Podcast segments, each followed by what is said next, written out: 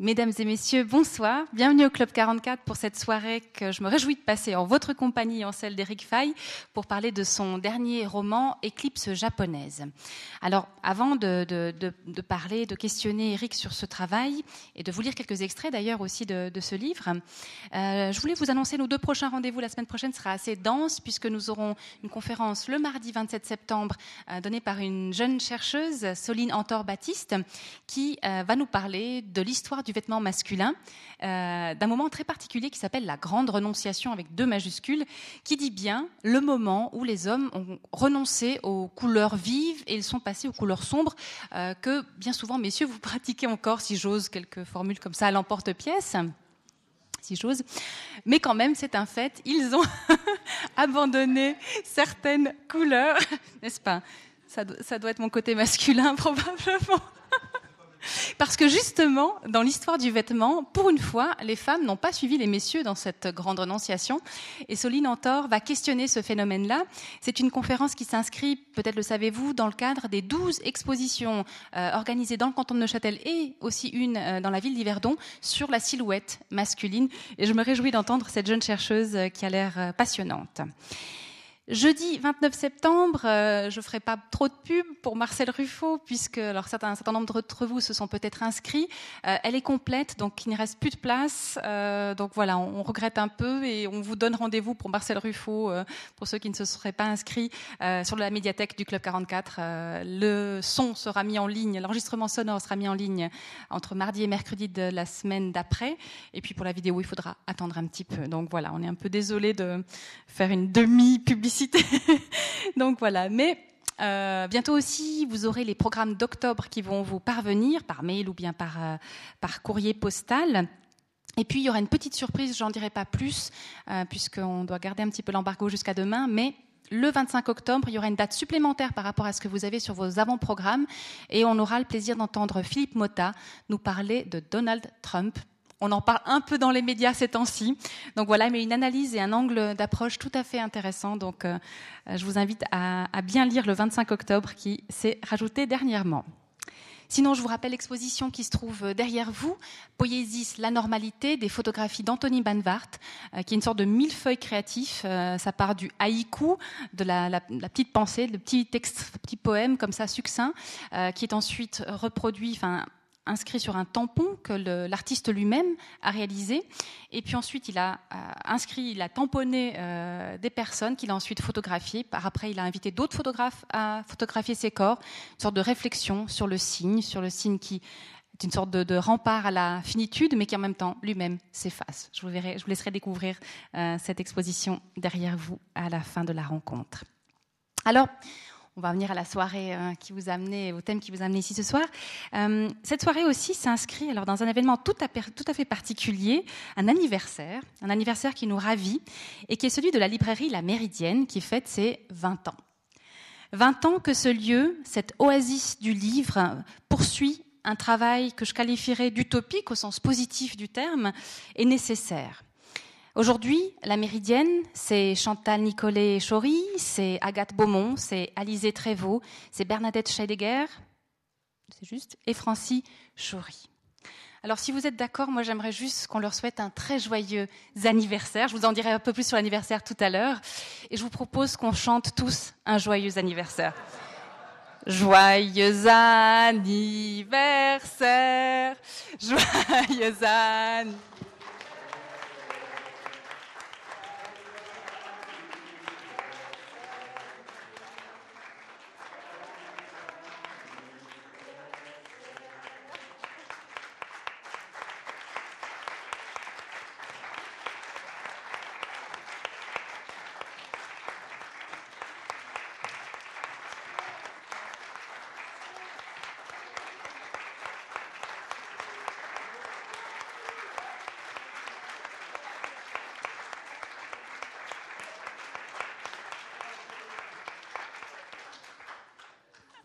Joyeux anniversaire, mesdames.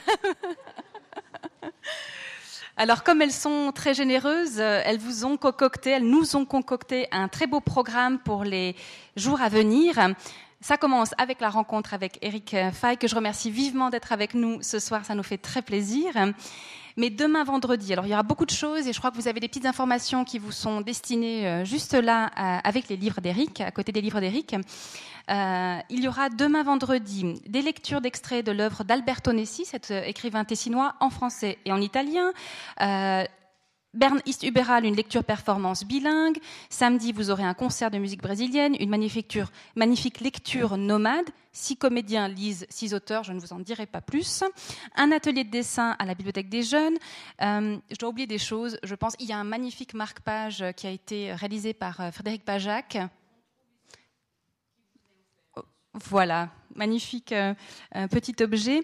Et puis, donc voilà, plein plein de belles choses. Donc, euh, je vous encourage vivement à, aller suivre dans cet anniversaire parce que je pense que c'est vraiment l'occasion pour nous autres lecteurs de savourer l'importance d'un lieu qui est beaucoup plus qu'un magasin où on achète des livres, mais un bastion pour les idées, pour les valeurs humaines, un espace de respiration. Merci à Chantal, merci à toutes celles qui sont là et de la Méridienne et aussi par le passé. Je salue Lucie, exactement. Euh, parce que vous défendez cet espace avec tendresse, mais ça marche bien. Cet espace de temps perdu et retrouvé, pour reprendre vos mots, parce que je trouve que tout d'un coup, quand on arrive là, il y a un vrai sentiment d'oasis, et je pense que pour tous ceux qui y passent de temps en temps, ou souvent, vous ne me contredirez pas. Merci vraiment à elle, c'est un lieu important.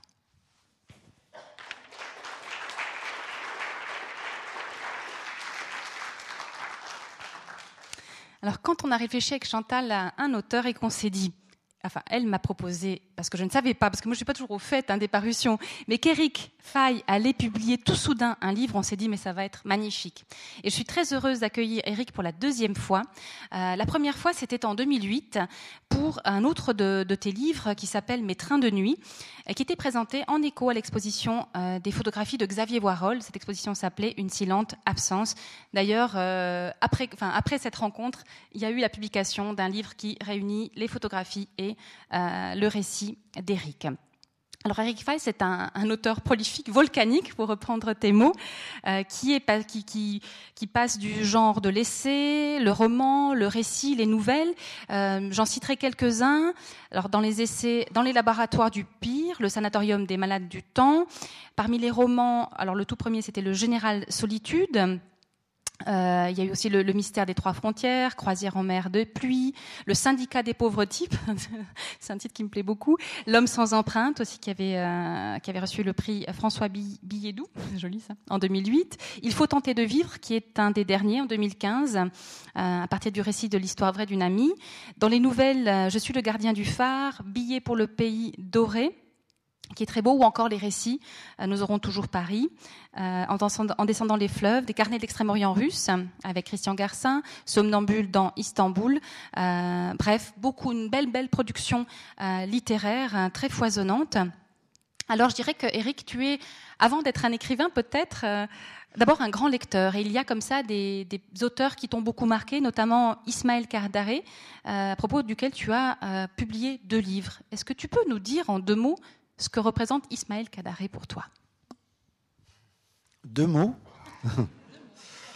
Euh, euh, je sais que ce qu'il aime comme type de littérature, euh, c'est ce qu'il appelle, enfin, c'est pas lui qui l'a appelé ainsi, c'est plutôt les Grecs en, antique, la tragédie qui plaisante, c'est-à-dire réussir dans, dans un même une même fiction, que ce soit une nouvelle ou, un roman, à faire cohabiter le tragique et le burlesque.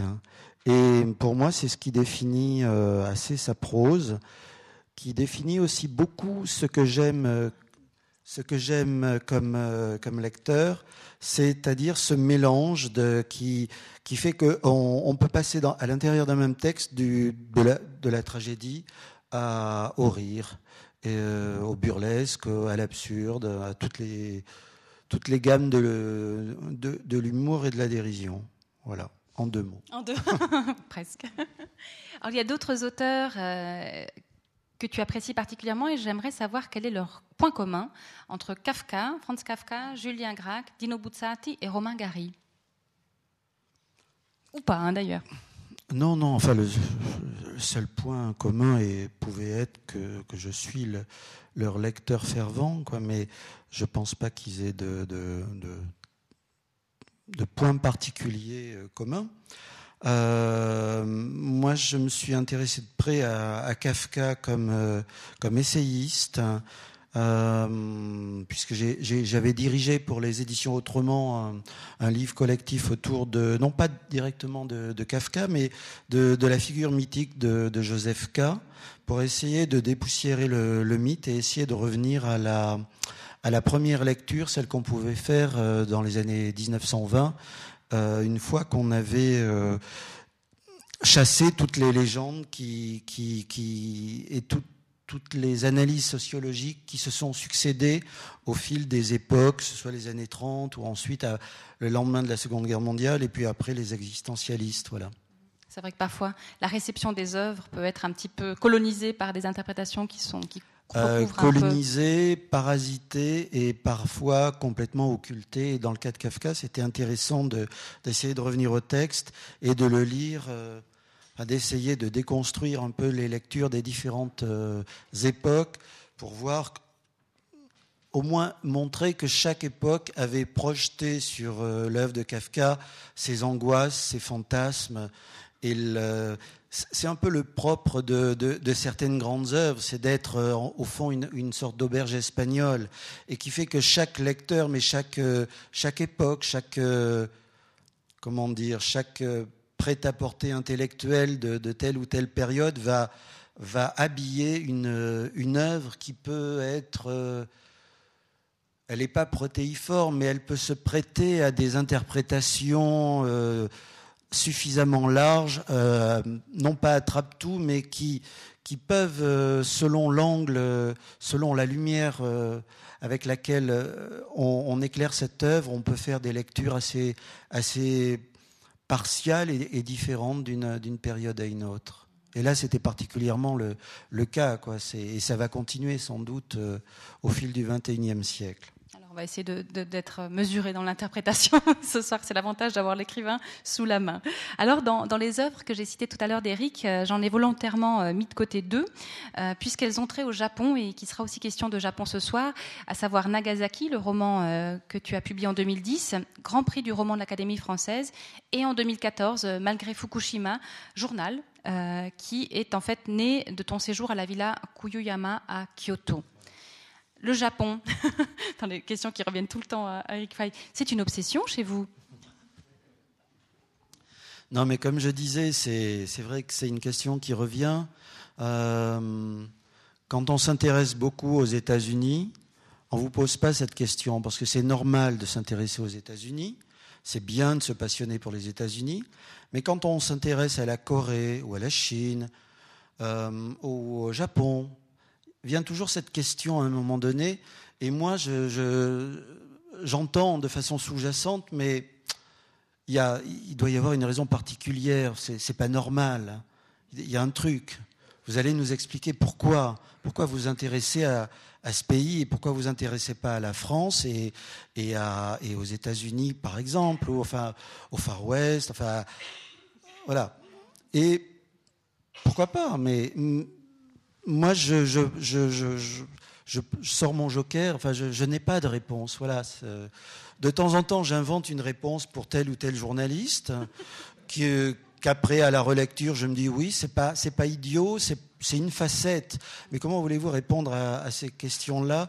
Euh, c'est comme quand on demande pourquoi j'écris. C'est impossible de répondre euh, honnêtement. On peut faire une réponse, bien sûr, qui ne sera pas fausse.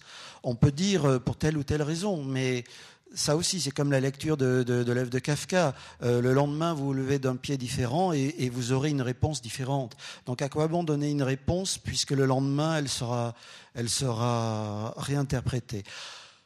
Voilà, je... ma non-réponse. C'est un, pays que vous connaissez bien et on, va y venir en parlant d'éclipses japonaises. Alors peut-être, euh, pour ceux qui n'ont pas encore lu le roman, est-ce que vous pouvez en quelques mots nous donner la trame du livre?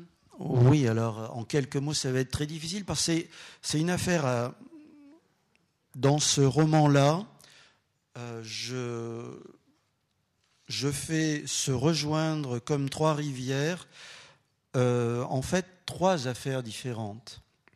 On va les prendre chronologiquement. La première, c'est la. Elles ont toutes. enfin, non, deux des trois ont pour image, première, première image, la volatilisation volatilisation d'une personne ou de plusieurs personnes. La première, c'est un soldat américain qui, un soir euh, de 1966, est à la, en patrouille à la frontière entre les deux Corées. Vous savez, il y a une sorte de no man's land de quelques kilomètres qu'on appelle euh, par antiphrase la zone démilitarisée, alors que c'est la frontière peut-être la, plus militarisée au monde. Le no man's land est miné, il y a des, provocations, il y a des fusillades en plein jour. Elle porte euh, assez curieusement son nom. Mais depuis 60 euh, ans, elle a le mérite de stabiliser une guerre qui n'a toujours pas été conclue, puisque les deux Corées sont toujours en état de guerre, séparées par cette zone euh, de, de, de, de 4-5 km de large et longue de, toute la péninsule de Corée en gros le long du 38e parallèle. Pendant une, nuit de patrouille, donc, il dirige une patrouille et euh, il dit à ses, à ses hommes, à ses 5-6 hommes, écoutez, j'entends un bruit, attendez-moi, je vais voir si le chemin est libre, je vais voir de l'autre côté de la colline. Et il n'est jamais rentré de cette, euh, il n'est jamais revenu de cette euh, petite escapade. Il ne rentrera de cette patrouille que 38 ans plus tard. Un journaliste du Monde avait, titré très joliment la plus longue, euh, la plus longue patrouille du, caporal Jenkins, puisqu'elle avait duré 38 ans. Et pendant une trentaine d'années, personne n'a compris ce qui s'était passé de l'autre côté de la colline, s'il avait été euh, assommé, s'il s'était perdu, s'il euh, s'il avait été kidnappé ou, ou de quelque façon avait déserté, ce qui était un cas rarissime. Il y a eu en 40 ans, disons, à peu près 5 ou 6 soldats américains seulement qui ont choisi de déserter vers le nord. Voilà. Donc ça, c'est un des, une, des, une des accroches du roman. Puisque je qui commence, part de, de vrais, hein. peut-être on peut tout de suite le dire. Hein. Ce roman s'appuie, tout est réel dans ce roman, même s'il s'agit d'un roman dans la mesure où j'ai réinterprété, j'ai comblé les blancs et j'ai développé des personnages euh, euh, de, fiction, par certains sont, sont, créés de toutes pièces. La deuxième source, elle est beaucoup plus abondante, c'est une affaire qui a touché les, les côtes du Japon dans les, à la fin des années 1970. Alors il y a, chaque année... Euh, plusieurs dizaines de milliers de, disparitions au Japon, de disparitions volontaires qui restent euh, en grande partie inexpliquées. Alors quand on dit au, poste de police, écoutez, il y a une disparition là sur la côte, sur la plage, quelqu'un qui était sorti faire des courses ou qui se baignait et qui n'est pas revenu, les policiers, euh, bon, poliment, euh, prennent, prennent note de tout. Et puis en général classent l'affaire sans suite parce que il y a énormément de Japonais depuis très longtemps qui choisissent de disparaître pour des, questions d'honneur, des questions de, dette euh, qui ne peuvent pas honorer et qui, par une disparition, euh, choisissent de vivre à, à l'autre bout du pays où ils ne peuvent pas être retrouvés. Les lois sont telles qu'on peut s'établir ailleurs, personne n'a le droit de le savoir. Voilà. Donc, il y, a même un, j'ai appris qu'il y avait un service de déménagement qui s'occupait uniquement de nuit d'appartements de personnes qui décident de disparaître volontairement et qui font euh, de façon très discrète un déménagement en quelques, en une heure, quoi, sans faire trop de bruit. Pour vous dire à quel point ce phénomène est répandu. Or, à la fin des années 70, se produit ce phénomène sur les côtes du Japon qui passe à l'époque inaperçu, pour les raisons que je viens d'expliquer, c'est-à-dire des, personnes qui, sortent faire des courses, qui ne reviennent pas, des, couples qui se baladaient sur une plage, euh, qui ne reviennent pas de leur euh, promenade du soir, un homme qui, longe, qui longe une route du littoral et qui n'arrive jamais à sa destination, etc. Et au total, ça finit par faire quelques dizaines de cas, peut-être quelques centaines, qui restent là aussi inexpliqués. pendant un certain temps, pendant 25 ans. Et la troisième affaire qui va permettre de faire le lien avec les, précédentes, c'est un attentat qui a eu lieu vers 1987. Un avion d'une compagnie sud-coréenne explose en plein air. On s'aperçoit très vite que c'est dû à une bombe et qu'il n'y a évidemment aucun survivant et les services de police de l'aéroport euh, d'origine sont assez rapides et permettent d'interpeller deux personnes, dont une réussit à absorber une capsule de cyanure et euh, est rayée de la, carte, donc euh, meurt, et l'autre mange, absorbe sa capsule de, de, cyanure, mais réussit à être sauvé. et en se réveillant, en sortant du coma quelques jours plus tard, cette personne se met à parler japonais. Très vite, on s'aperçoit qu'elle a une fausse identité, qu'elle se fait passer pour japonaise, qu'elle elle a l'air d'être une parfaite japonaise, sauf son passeport qui, qui visiblement est un faux. Et on, on s'apercevra qu'il s'agit d'une espionne nord-coréenne qui a été formée par des Japonais vivant en Corée du Nord. Voilà. Le lien se fera petit à petit par des différentes euh, sources, des transfuges, des, espions nord-coréens, nord-coréens qui passeront au sud. Cette personne, cette espionne nord-coréenne qui aura été qui aura été arrêtée et transférée en Corée du Sud, et qui les, différents éléments euh, permettront de comprendre que tous ces Japonais qui avaient été enlevés à, à la fin des années 70 l'avaient été euh, donc été kidnappés volontairement par des, équipages de, petits bateaux euh, nord-coréens qui venaient prélever sur les, sur les côtes du, Japon un certain quota de, Japonais dont ils avaient besoin pour former ensuite, pour servir d'instructeurs dans les écoles d'espionnage, pour former des, des espions nord-coréens à se comporter comme de véritables Japonais. Alors moi ça m'a, aussitôt quand, j'ai eu affaire à, quand j'ai été mis au contact par mon travail de journaliste avec cette affaire, ça a été un, moment d'émerveillement comme il y en a peu dans la vie d'écrivain. C'est quand euh, peut-être que le meilleur moment dans, la vie d'écrivain, c'est quand on écrit, bien sûr, c'est un réel plaisir. Quand on est invité par le Club 44, bien sûr, également, j'oublie pas, mais c'est surtout et avant tout quand euh, on est euh, mis en présence d'une idée qu'on trouve fabuleuse. Quand on a une idée de, livre, alors ça, moi souvent c'est au contact des pages euh, société, des faits divers, de, de, la presse, mais ça peut être de temps en temps, ça peut être n'importe quoi dans la vie quotidienne qui va me décider à écrire une nouvelle ou Parfois même, ça a donné euh, naissance à, un roman. Et quand on voit de façon extrêmement floue, mais forte en même temps, qu'on tient un sujet et qu'on a devant soi deux ou trois ans d'écriture, de, bonheur, parce que ça correspond exactement à ce qu'on attendait, alors là, c'est le, le plus beau moment de la vie d'écrivain, c'est vrai. Après, il faudrait arrêter, il faudrait avoir la sagesse de ne pas l'écrire, le livre.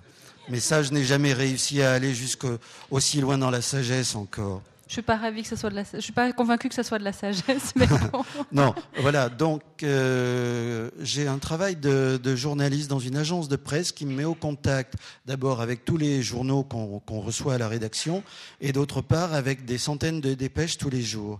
Et hum, c'est comme ça que j'avais été mis en euh, que j'avais appris le, fait divers qui a donné le précédent roman japonais que j'avais écrit, Nagasaki. C'était un, fait divers pris dans la presse japonaise. Et depuis le, début des années 2000, je suivais cette affaire au, travers des, dépêches de l'agence Reuters. Ces, ces différentes affaires d'enlèvement et aussi l'odyssée de ce GI américain qui me passionnait, qui est qui avait réussi, enfin qui avait été identifié, on, pourra en parler, euh, comment il avait été retrouvé 30 ans plus tard et comment il avait pu retourner en Occident, en l'occurrence au Japon, 38 euh, ans après sa, volatilisation. là où il y avait convergence entre l'affaire de cette euh, désertion d'un type inhabituel, un, Américain qui va vers la Corée du, Nord, il y en a assez peu, et l'affaire des, kidnappings de Japonais, c'est que cet Américain, quand il avait été bloqué ensuite en Corée du Nord, contraint à, divers métiers, contraint à diverses tâches, on l'a marié sans lui demander son avis avec une jeune japonaise qui avait été kidnappée et pour X raisons dont les, Nord-Coréens avaient décidé qu'elle ne ferait pas une, sans doute une bonne professeure pour leurs espions. Et c'est ce qui m'a beaucoup passionné dans l'écriture de ce livre et dans ses affaires, et là où le travail d'écrivain a pris le relais, c'est que j'ai été extrêmement touché par ces personnages. Ce personnage d'Américain que j'ai pu rencontrer, donc c'est la première fois que je rencontrais une personne qui allait devenir un personnage. Ce qui, dans, dans une vie d'écrivain, je pense, arrive euh, rarement. En tout cas, moi, c'était la, la, seulement la deuxième fois, mais en tout cas, c'était le premier inconnu que je rencontrais et dont je savais que potentiellement ce serait un personnage. Et c'est très très émouvant, c'était une vraie commotion cette rencontre. Cet homme m'a énormément euh, bouleversé parce que c'était quelqu'un qui, on dirait en français un plouc, un gogo, quelqu'un qui, qui, était mal parti dans la vie, qui n'avait aucune formation intellectuelle, qui était euh, un balourd, qui s'était engagé euh, très tôt dans l'armée parce que c'était ça ou le chômage ou la pauvreté ou, ou, le ou, une vie de, clochard ivrogne. Quoi. Il n'avait, aucune accroche. Et c'est le genre de personnage qui avait été sauvé par l'armée. Mais il s'est retrouvé dans l'armée euh, sans aucune connaissance de la géopolitique et un jour, euh, donc au moment où il est à la frontière entre les deux Corées, c'était pendant la guerre du Vietnam, et le bruit court avec insistance que son régiment va être envoyé au Vietnam. Et là, aussitôt, il a une trouille bleue de combattre. Il s'aperçoit qu'il n'est pas du tout un militaire dans l'âme et qu'il n'a aucune envie d'affronter dans la jungle des, ennemis et de se faire euh, tuer par des, par des migales, par des pitons ou par des Vietnamiens et de, c'est un moment de panique et donc il, décide de fuir vers la Corée du Nord pensant que quelques semaines après il serait remis aux soviétiques, qui le remettrait aux Américains, qui l'exempterait de guerre au Vietnam. Au total, comme ce n'était pas du tout quelqu'un qui savait vraiment euh, raisonner, qui, n'avait pas toutes les données du problème, il s'est retrouvé piégé dans ce pays et il était très touchant parce que c'est quelqu'un qui a réussi, malgré toutes les épreuves qu'il a subies, à rebondir et il avait beaucoup de bon sens et à, assumer toutes les tâches qu'on lui transmettait, à fonder une famille, euh, à réussir à tomber amoureux d'une japonaise à laquelle on mariait euh, de force et à trouver le bonheur dans une sorte d'enfer de pays dans lequel il était prisonnier. Et c'est le parcours et l'évolution de ce personnage qui, se retrouve pris au piège dans une sorte de, poche infernale et qui réussit malgré tout à trouver une certaine forme de sagesse et de bonheur sans imaginer un instant qu'il va pouvoir un jour être renvoyé aux États-Unis ou vivre au, Japon. C'est vrai que ce, personnage est extrêmement touchant et il y a, en plus, lui, on a l'impression qu'il a choisi un peu de sa vie, mais finalement, c'était un, mauvais choix peut-être d'une certaine façon. C'est c'est pour moi il, pour moi il symbolise le XXe siècle dans dans, dans toute son, son tragique et son absurdité.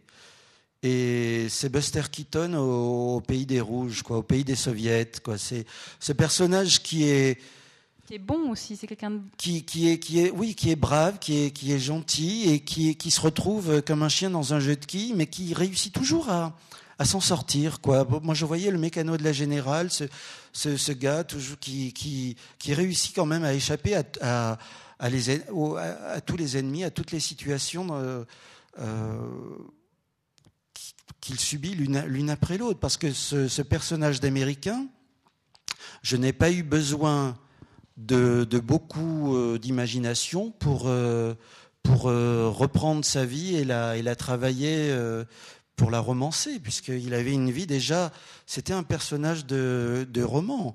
On lui demande d'apprendre le coréen, on lui demande de, s'endoctriner, d'apprendre des pages entières de, l'idéologie euh, nord-coréenne, des, des, mantras qu'il doit ingurgiter en anglais et aussi en coréen. Il le fait.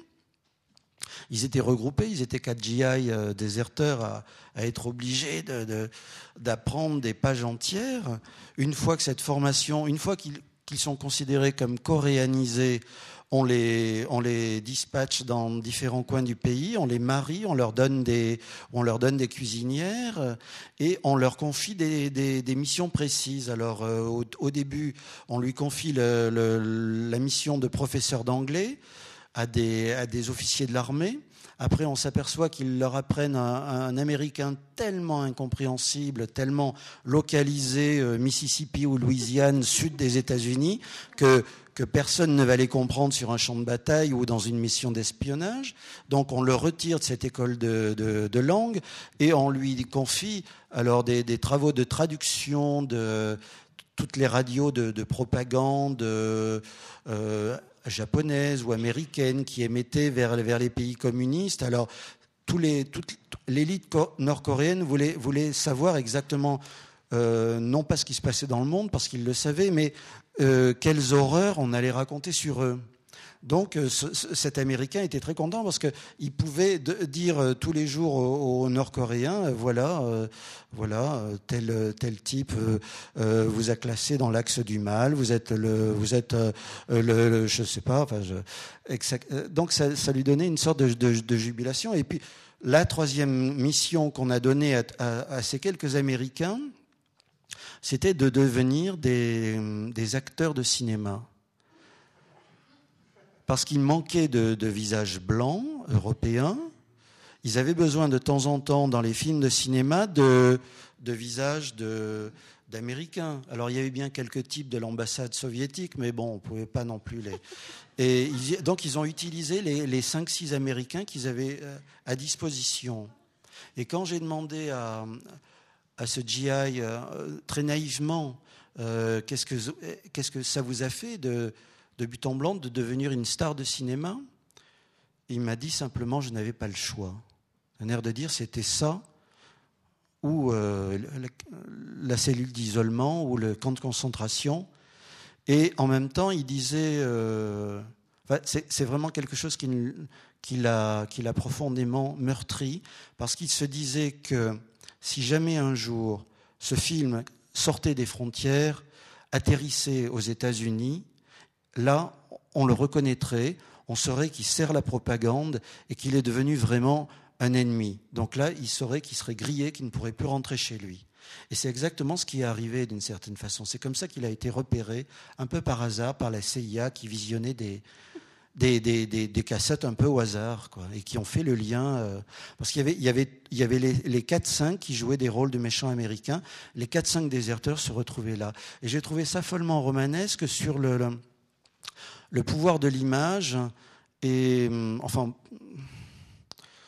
voilà, pour moi, c'était un moment fort du roman où le, je, fais confronter cet Américain, enfin, ou plutôt le film dans lequel il joue, la mère de ce, de ce soldat qui croit son fils mort depuis, depuis 30 ans, euh, on, lui, on, lui, visionne un, film dans lequel elle voit son fils ou quelqu'un qui pourrait être son fils puisqu'elle ne l'a pas vu depuis 30 ans et qui est grimé, qui parle comme son fils mais qu'elle ne reconnaît pas malgré tout, qu'elle reconnaît sans le reconnaître alors qu'elle le croyait mort. Et je trouve cette situation éminemment romanesque. On est, on est à la lisière du fantastique. C'est une sorte d'apparition euh, moderne euh, sur écran. C'est fantomal, mais en même temps, elle, on lui dit mais c'est vraiment lui, elle ne le croit pas. Enfin, avec tous les problèmes de loyauté aussi, parce qu'elle, euh, enfin, on va pas tout raconter, mais c'est vrai qu'il euh, y a toujours aussi ce rapport, et c'est ça qui est passionnant aussi dans ce roman, c'est euh, cet aller-retour entre la vie d'individu et puis l'histoire avec un grand H. Et là aussi le rapport, comment plusieurs personnages se préoccupent de ce que leur famille, leur patrie va penser de tel ou tel acte. Et c'est vrai que c'est quelque chose qui, tenaille certains des personnages, et on, reviendra sur l'espionne nord-coréenne. Alors j'aimerais bien qu'on lise un petit extrait, du coup je sais pas si c'est moi qui le lis ou si c'est toi, où on va se pencher un peu sur les Japonais qui, eux, n'ont rien choisi, euh, absolument rien, et qui euh, ont, peut-être depuis là, euh, depuis là mhm, et qui donc ont été comme ça prélevés, presque au hasard, un jour, dans la rue. Les histoires comme celle-ci sont pareilles au Nil, elles n'ont pas un commencement, elles en ont une myriade, et toutes ces sources engendrent des rues qui se jettent l'un après l'autre dans le cours principal du récit, le grand fleuve. Prenons l'une de ces sources. Nous sommes à la mi-décembre 1977 et la nuit tombe sur Niigata.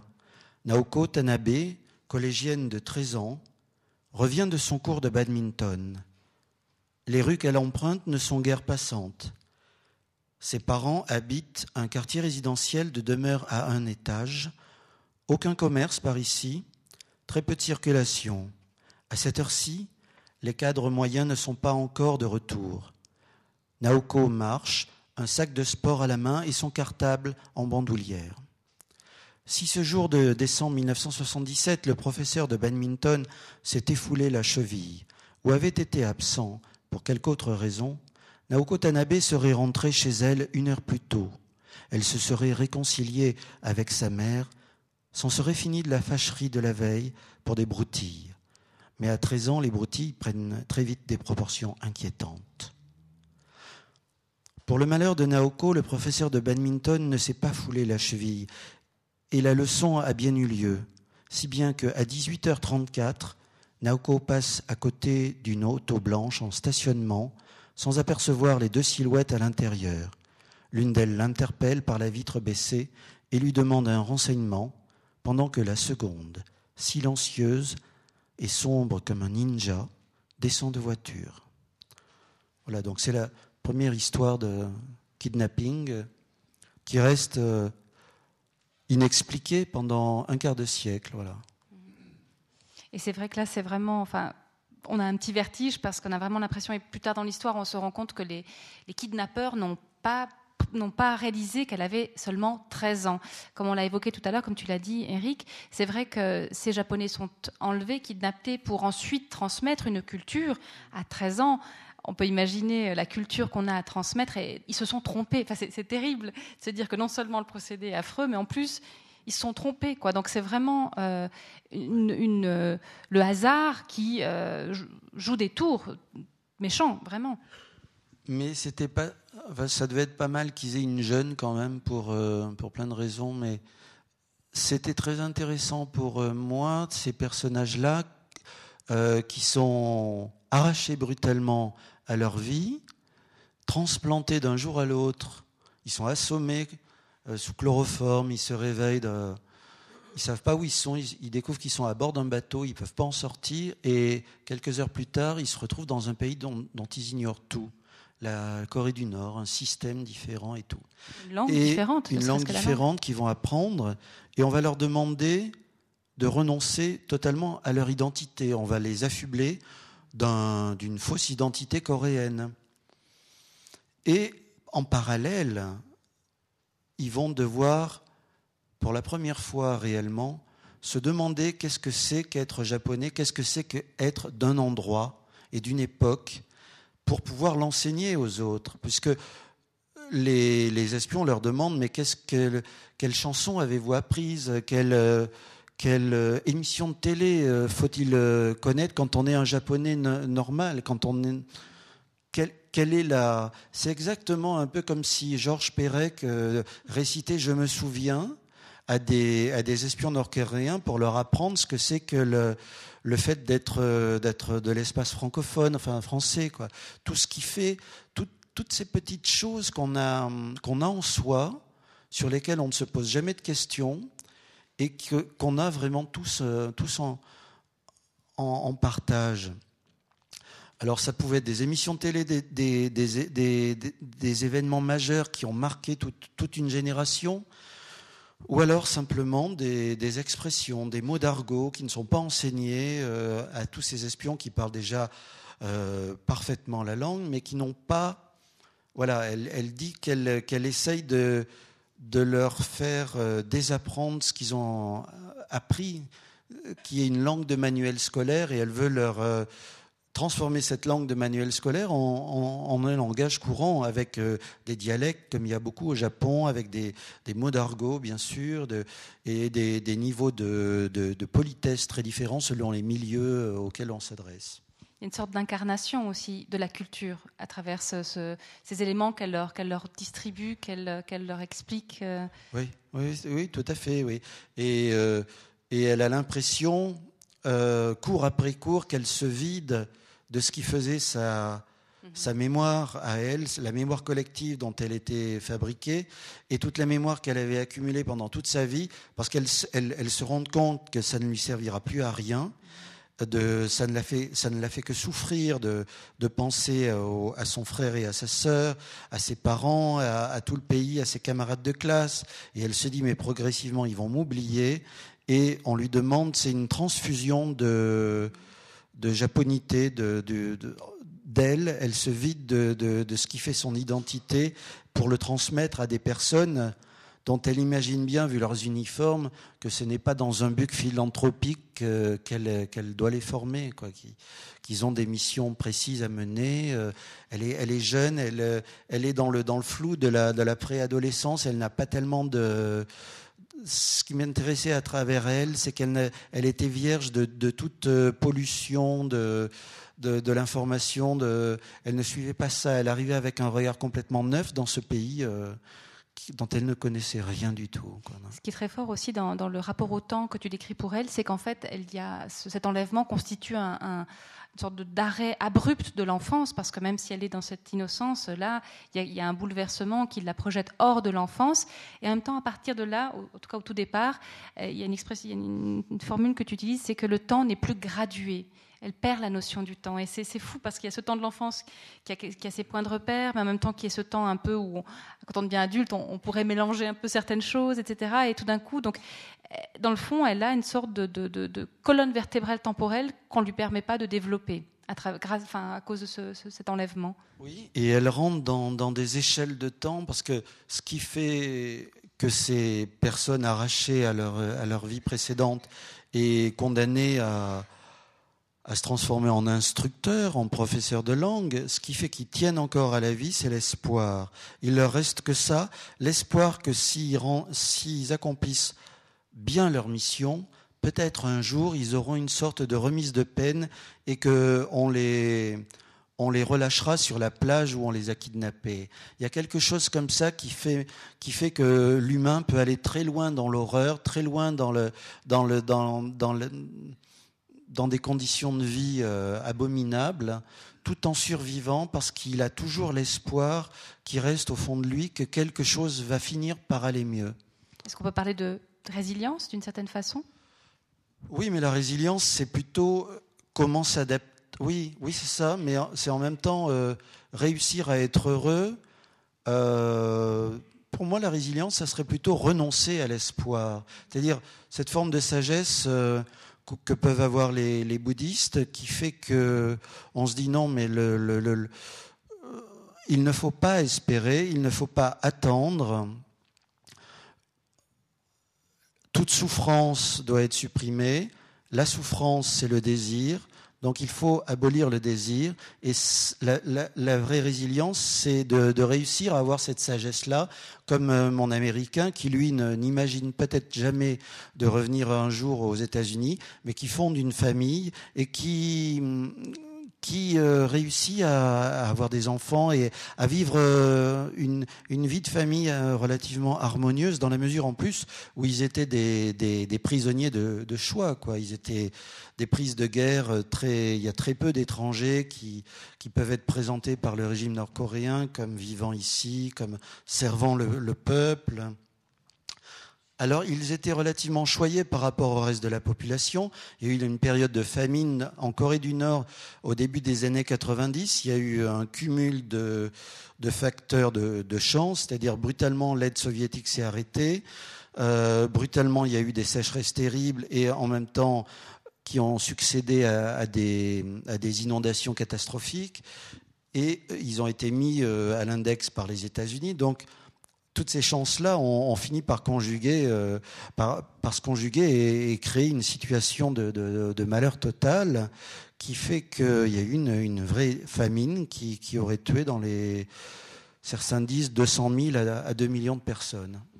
Et là aussi, on, pourra. Et eux, ils mangeaient encore correctement, donc avec le sentiment de culpabilité d'avoir été pris en otage, d'être euh, prisonniers, mais en, même temps des, dans une prison entre guillemets dorée. Une sorte de cage dorée. On reviendra sur cette euh, euh, réalité de la Corée du Nord par rapport au discours sur la Corée du Sud. On y reviendra tout à l'heure avec la, figure de l'espionne. J'avais encore peut-être une question par rapport à, ce code génétique culturel hein, qu'on demandait à ces personnes kidnappées de, redonner. Euh, je me suis dit tout d'un coup, mais il y a par effet de miroir, dans le fond, pour que toi tu puisses évoquer ce qui faisait cette japonéité par quelques éléments c'est un écrivain euh, français qui découvre, qui connaît bien la culture japonaise. Et dans le fond, euh, c'était une façon comme ça de, voir aussi ce que toi, tu avais retenu, de ce que tu retenais, de ces, de ces euh, petits détails parfois de la culture japonaise qui vont de... Quand un japonais... en général, ils vous disent pas non. Mais quand la, la question est un peu trop brutale et que vraiment c'est pas possible, ils vont faire comme ça. Enfin, des petites choses comme ça que, j'ai retrouvées. Et que dans le fond, cette, euh, on te retrouve aussi, il y a l'inscription de, l'écrivain forcément, dans, cette, euh, dans ces éléments choisis qui représentent la culture japonaise. Peut-être que je me trompe. J'ai mené pas mal de, de, de, petits sondages, de petites enquêtes auprès de pas mal de, de Japonais, de Japonaises auxquels je posais la même question. Quels sont les souvenirs qui vous ont marqué? Quelles sont les émissions de télé qui vous ont marqué? Quand on vous demande de citer quelques chanteurs, lesquels citez-vous, etc. J'allais sur YouTube écouter ces chansons-là pour m'imprégner. Je regardais ces émissions sans rien comprendre, mais euh, en me disant, voilà, tout ça a été formateur pour toutes ces personnes et voilà. Euh, non, alors donc il n'y avait pas tellement de moi, de mon choix, de ma personnalité, c'était plutôt un, une partie de recherche. C'est le roman qui m'a demandé le, sans doute le plus de recherche, le, plus de tâtonnement, et c'était passionnant de, d'essayer d'élaborer un, plan. comment réussir à, romancer, à raconter autant d'informations, autant de, sources d'entrée Comment diriger d'une certaine façon une chorale? Ce qui m'était euh, rarement arrivé dans un roman où généralement j'avais deux, trois personnages principaux, voire souvent un seul. Et là, je me retrouvais à commander une, euh, un orchestre, euh, quelque chose de polyphonique. Et c'était un, une expérience nouvelle. Et j'ai passé plusieurs mois à essayer de réfléchir au meilleur plan que je pouvais trouver, qui a été euh, celui que j'ai retenu, qui a été de, de présenter quelques personnages qui pour moi étaient signifiants à, cette histoire, très représentatifs. Je voulais à tout prix leur donner vraiment une personnalité, les incarner, me les approprier, moi, avant de pouvoir les, écrire. Et chaque personnage euh, correspondait à un chapitre au début, avec leur éclairage sur cette affaire. Il y avait un personnage secondaire qui se profilait dans ce chapitre-là et qui allait devenir le personnage euh, central du chapitre suivant. C'est-à-dire un personnage secondaire, le bâton de relais lui était passé et il devenait un personnage central et à son tour, il transmettait le, bâton de relais à un personnage secondaire dans son propre chapitre et qui allait devenir le... Et chaque personnage permettait, entre autres, de, présenter l'affaire sous un jour différent. Le jour de l'américain, le jour des enlevés, des, différents japonais. Et ensuite, l'histoire de cette espionne nord-coréenne qui était très particulière, très intéressante.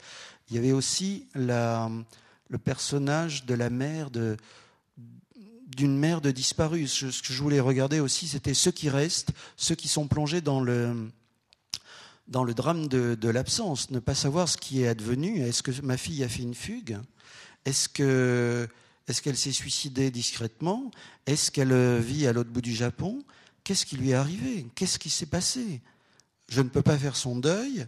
Je ne sais, je, cette mère est intimement convaincue que sa fille est, vivante, mais malgré tout, elle est convoquée à la morgue de la région de temps en temps pour aller voir des, des, macabées et, dire non, c'est pas elle. Mais à chaque fois, malgré sa certitude, il y a quand même euh, un moment où son cœur se serre, au moment où elle se dit peut-être que tout va s'effondrer parce que je vais m'apercevoir qu'elle est là. Voilà. Et ce personnage-là était pour moi aussi très important. C'est vrai que la, structure, quand on, lit le livre, est, extraordinaire parce que on passe comme ça d'un personnage à l'autre. Mais il y a aussi un petit passage que je me permettrai de lire où on parle, où il y a vraiment l'idée d'une, enfin, on met en, présence, on, fait apparaître la, comment les, les, différents personnages à des moments de vie différents. Enfin, euh, une chose que en tant qu'individu, on a sa vie, on a ses événements, on rencontre des gens, mais parfois peut-être on oublie qu'ils ont leur vie. Et euh, quand tu parlais aussi de ce GI américain. Sa mère le, voit dans ses images, mais avec 30 ans de plus, comme si, alors que évidemment, dans le souvenir, on arrête les gens, on les vieillit pas dans notre souvenir. Bref, il y a un petit passage que je trouve très beau parce qu'on sent cette simultanéité des, des, vies. Le soir de 1977, où Naoko Tanabe, rentrant de sa leçon de badminton, est accostée dans la rue, Sae-jin, qui est donc cette espionne nord-coréenne, dont le prénom signifie perle de l'univers, a 16 ans. Elle attend dans le froid le bus qui la reconduira chez elle. La lycéenne annoncera à ses parents qu'elle est de nouveau première de sa classe dans toutes les matières, avec une excellence particulière dans les deux langues étrangères qu'elle étudie, russe et japonais. Et on a comme ça plusieurs fois cette sensation, ce vertige de ces vies euh, qui, sont, euh, qui s'ignorent et qui progressent. Et qui parfois toutes ces vies qui, à un, moment donné, vont inexorablement se retrouver à l'intérieur du cercle rouge, mais qui évoluent quand même euh, chacune différemment. Et ça, ça, m'intrigue toujours dans la, dans, dans la, vie quotidienne. un jour, par exemple, deux, deux voitures vont se télescoper, deux personnes vont se rencontrer inopinément ils se sont peut-être déjà croisés, ils ont peut-être eu des goûts communs, ils, ont peut-être entendu parler l'un de l'autre, ou je ne sais pas. Enfin, la, vie est faite de, hasards objectifs comme ça, et brutalement, euh, leurs deux voitures vont se, rencontrer. Et là, c'est un peu pareil. Euh, il va y avoir des télescopages de, dans, par euh, les hasards ou par la, nécessité de ces, de ces destins qui vont les mettre en présence l'une de l'autre, mais chacune a évolué et parfois ce sont des, des personnages qui vont être dressés l'un contre l'autre, qui pourtant étaient assez, assez proches en soi humainement c'est vrai qu'il y a une chose aussi qui m'a beaucoup frappée dans, ce roman, c'est le côté de le, miroir. Le côté, on a en face Corée du Nord, Corée du Sud, on a la Corée du Nord et le Japon.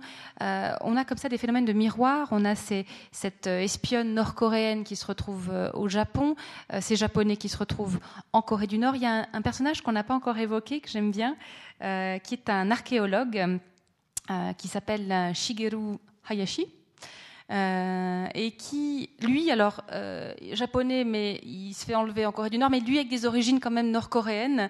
Donc on est sans arrêt dans ces, ces comme c'est avec chaque fois un, miroir entre les deux. Est-ce que tu peux nous parler de oui, cet alors, il, euh, archéologue Cet archéologue, c'est ça, c'est une création de toute pièce. ça me paraissait intéressant parce que il y a de l'ordre de, de 600 000 japonais d'origine coréenne qui vivent depuis plusieurs générations, qui sont au Japon, depuis certains depuis un siècle, puisque le, Japon avait annexé la Corée en 1910, avait colonisé d'abord, puis avait annexé, et la Corée a été officiellement japonaise pendant 35 euh, ans, jusqu'en 1945. Et les Japonais ont toujours euh, regardé les Coréens avec beaucoup de condescendance il y a une forte discrimination encore aujourd'hui euh, pour les vis-à-vis des Coréens au Japon. Et je lui donne un nom japonais à ce Hayashi, donc qui veut dire euh, bois. mais à l'origine, enfin, ils avaient tous des, noms et des prénoms coréens. Mais à certaines époques, ils en ont changé sous le, poids de la nécessité. Par exemple, ce qu'on ne sait pas, par exemple, c'est qu'en 1923, il y a eu le, cet énorme tremblement de terre à, Tokyo qui a provoqué, qui a été meurtrier en soi, mais qui a été surtout meurtrier parce qu'il y a eu des incendies terribles. Et les incendies qui, se donnaient des forces un peu en se conjuguant. Il y avait des, des, véritables tempêtes de flammes qui se déclenchaient. Et très vite, il y a eu des, rumeurs qui ont couru. Nous avons vu des bandes de Coréens circuler et, ils sont en train de piller, ils sont en train de nous massacrer. Ils ont empoisonné les puits.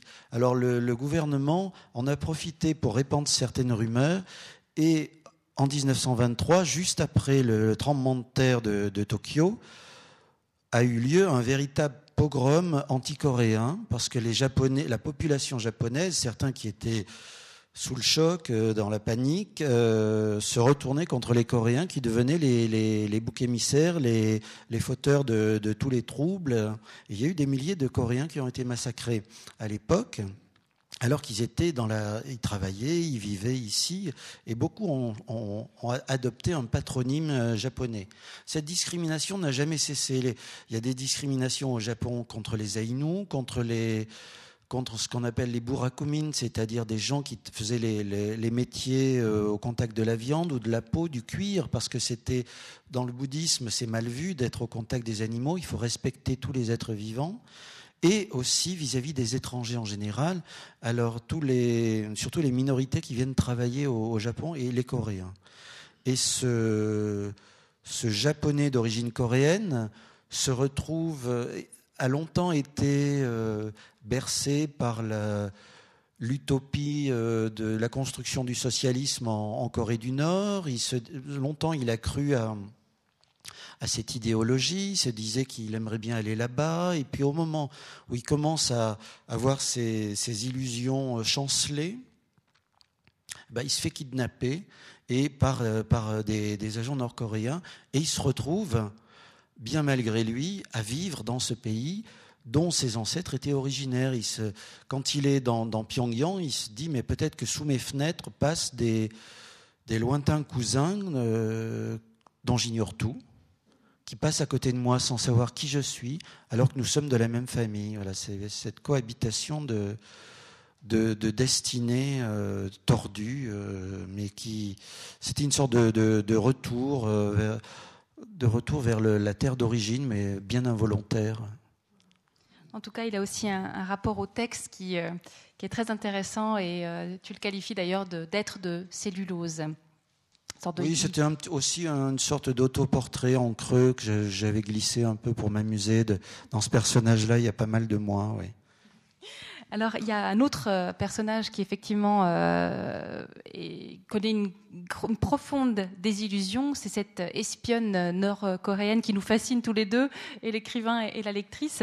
Et j'aimerais bien qu'on qu'on en parle un peu plus parce que euh, dans le fond c'est quelqu'un qui a euh, qui, qui était brillante comme je l'ai on l'a lu tout à l'heure brillante étudiante connaît parfaitement le japonais qui est du coup euh, réquisitionnée quasiment euh, par les services d'espionnage pour devenir espionne et c'est un renoncement à sa famille à son amoureux pour la patrie à laquelle elle croit on énormément. Lui demande de tout abandonner pendant deux ans pour aller suivre une formation pour servir la patrie. Donc, euh, elle est distinguée parmi tous les, étudiants à la faculté. On lui dit vous êtes très doué, on aurait quand même des choses intéressantes à, vous proposer. Et euh, évidemment, ça ne se refuse pas. Et en plus, je pense qu'elle était sincèrement très honorée de pouvoir euh, servir le, pays, avoir des missions. Elle ne sait pas où on va la conduire et elle vit à l'isolement dans, euh, dans un centre de formation euh, des agents secrets à, quelques, à 25 km de la capitale seulement, mais elle ne voit pas sa famille pratiquement pendant deux ans. Elle n'a pas le droit de dire où elle est et on la forme, on, la transforme en, en machine à, à tuer, entre autres. C'est-à-dire, c'est ce que j'appelle le terrorisme froid ou à froid, un terrorisme qui n'a rien à voir avec le, fanatisme qui peut être aujourd'hui d'actualité dans certains coins et qui euh, souvent euh, serait euh, d'origine fanatique. Hein.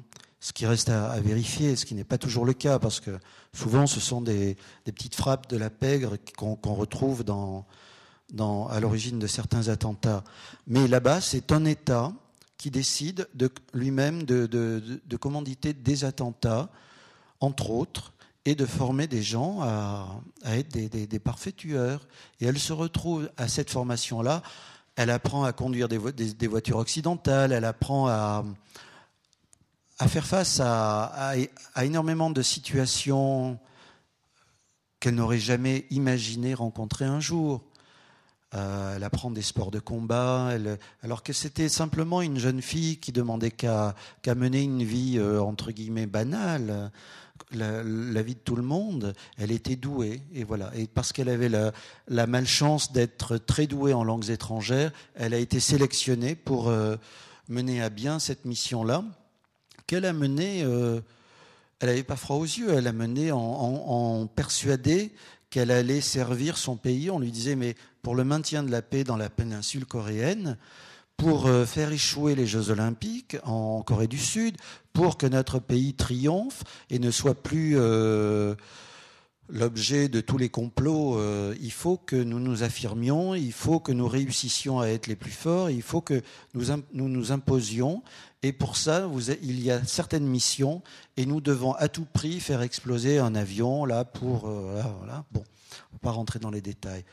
Mission qu'elle mène à bien, voilà, jusqu'au moment où, après avoir été arrêtée, elle va être interrogée très habilement, très intelligemment en Corée du Sud, et elle va finir par craquer quand elle s'aperçoit que toute, euh, sans donner beaucoup de détails sur cette scène, elle s'aperçoit que tout ce sur, quoi elle a été construite euh, relève en grande partie du mensonge, de la propagande, et à partir de ce moment-là, elle cesse de, jouer à la fausse japonaise et elle, euh, elle passe à table, comme on dit. Elle, raconte tout et elle, euh, et elle change de vie. Voilà. Et elle se repense pour la première fois d'avoir euh, d'avoir commis un crime de masse. Est-ce qu'on lit le petit passage?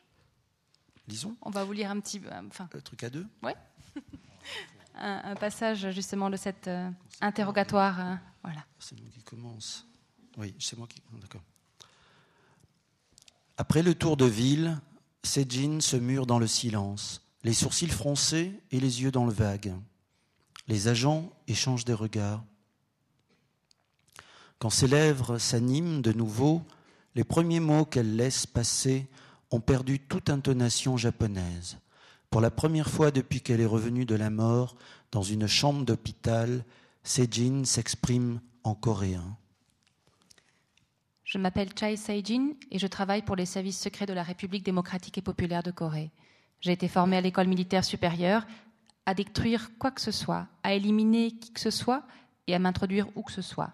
Mon compagnon de voyage était lui aussi un agent secret et notre mission était bien de faire exploser l'avion de la Korean Air pendant le vol Berlin-Séoul.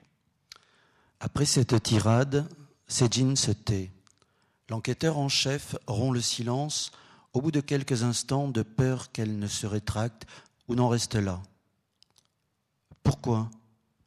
Pour provoquer des troubles au Sud, discréditer votre régime politique, saboter l'organisation des Jeux olympiques, empêcher vos élections et ainsi vous ayant mis à genoux, faciliter la réunification sous la conduite de notre pays. De qui venait l'ordre? De qui? De très haut. Du sommet?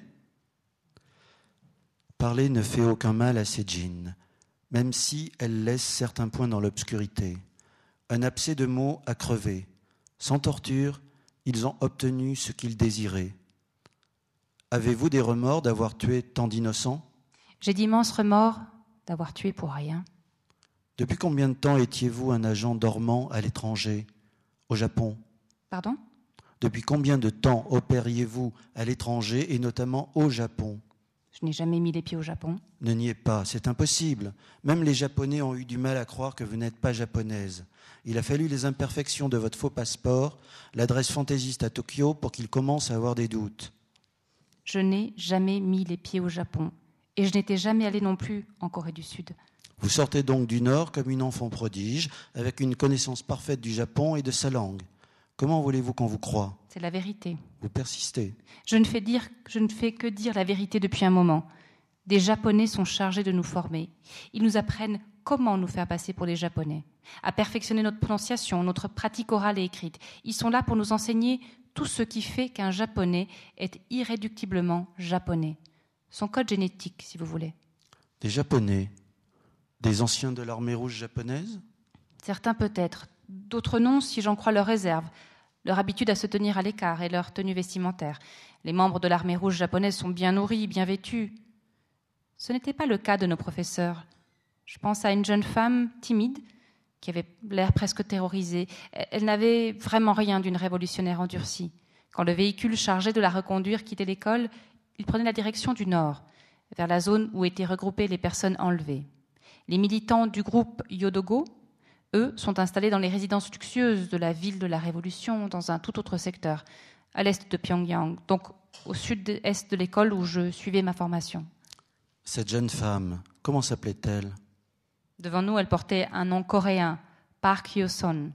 Le jour où elle nous a donné le dernier cours, sachant que nous ne nous reverrions pas, elle m'a confié en douce son prénom japonais. Naoko ou Masoko, je, je, ne sais plus. Elle devait avoir dans les 20, 22 ans. Pendant les cours, elle nous parlait uniquement japonais. Je l'ai entendue s'adresser à l'un de nos supérieurs dans un bon coréen. Pas parfait, mais d'un haut niveau, tout de même. Elle devait être là depuis quelques années. Comment est-elle arrivée chez vous? Comment? Enlevée, certainement. Croyez-vous qu'elle avait le droit d'en parler ou qu'on nous le disait? Donc voilà, c'est très, très extrêmement touchant ce passage, et c'est vrai qu'il y a une chose qu'elle relève, mais qui est le premier choc pour elle, hein, c'est elle n'est pas torturée. Elle a toutes ces représentations de la Corée euh, du Sud en se disant ils vont me... et en fait non. Et c'est le premier, euh, c'est le premier truc qui lâche. J'ai envie de dire où elle se dit mais là, elle a ce vertige justement par rapport à, toute cette construction. Et paradoxalement, ça lui fait très peur de ne pas être torturée parce que euh, c'est le premier mensonge. On lui a dit si, si vous êtes capturé, ils vous tueront, ils vous tortureront à mort et ça ne, ça ne vient pas. Donc elle se dit, il va y avoir quelque chose de pire qui va, qui va m'arriver. Et ça n'arrive toujours pas, ça n'arrive toujours pas, et ça dure et ça dure. Donc voilà, c'est un des personnages particulièrement attachants. Alors, on a beaucoup parlé, on vous a beaucoup raconté. Euh, bah, il y a un temps maintenant pour les questions qui peuvent être sur le processus d'écriture ou sur, euh, sur les faits historiques, parce qu'effectivement, on, on, on, continue d'aller de, de l'un à l'autre de manière absolument euh, passionnante. Alors voilà, merci déjà, Eric. Merci.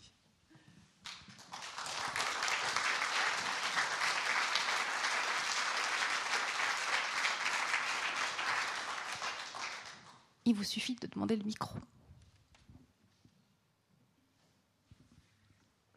Il y, a, un thème qu'on a évoqué cet après-midi qui était vraiment passionnant, euh, c'est euh, la fascination, l'intérêt que tu as pour la, question des sosies, et notamment les sosies euh, dans les régimes totalitaires. Est-ce que tu peux nous en dire un mot?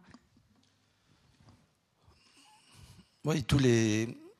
Bah, enfin, ce qui, me fascine, c'est à quel point je découvre que les, les dictatures et, les dictateurs sont d'excellents romanciers.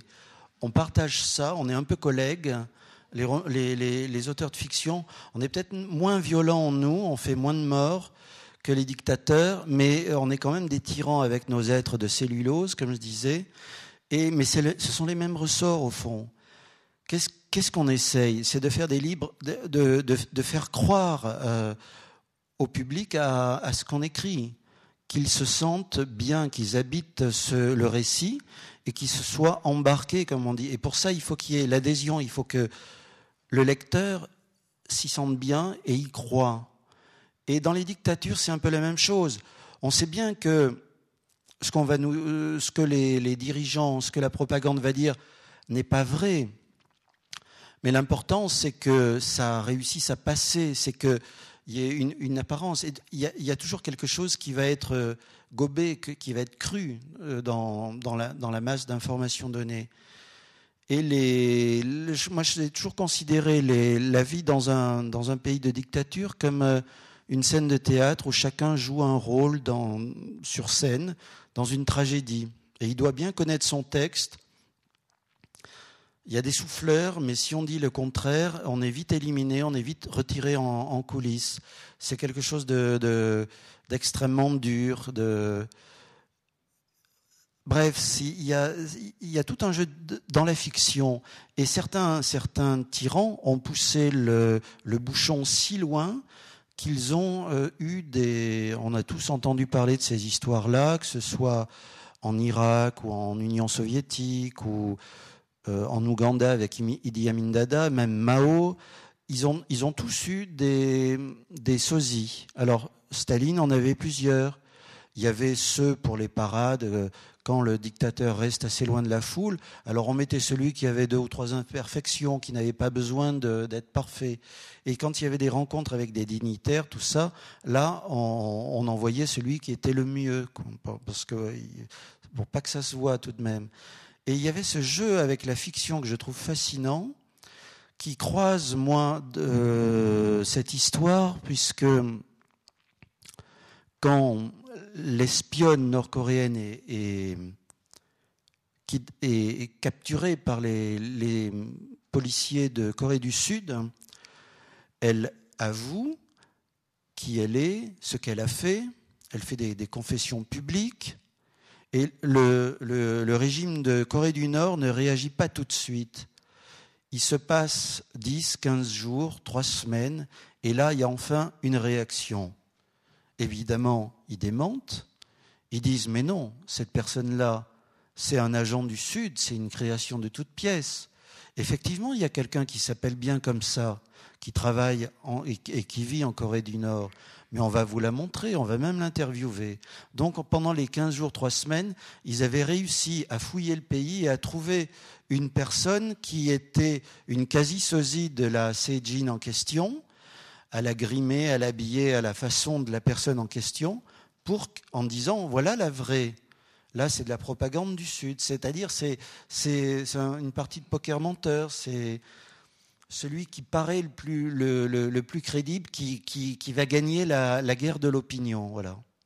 Et ça, ils l'ont réellement fait avec, dans le cas de cette, de cette espionne.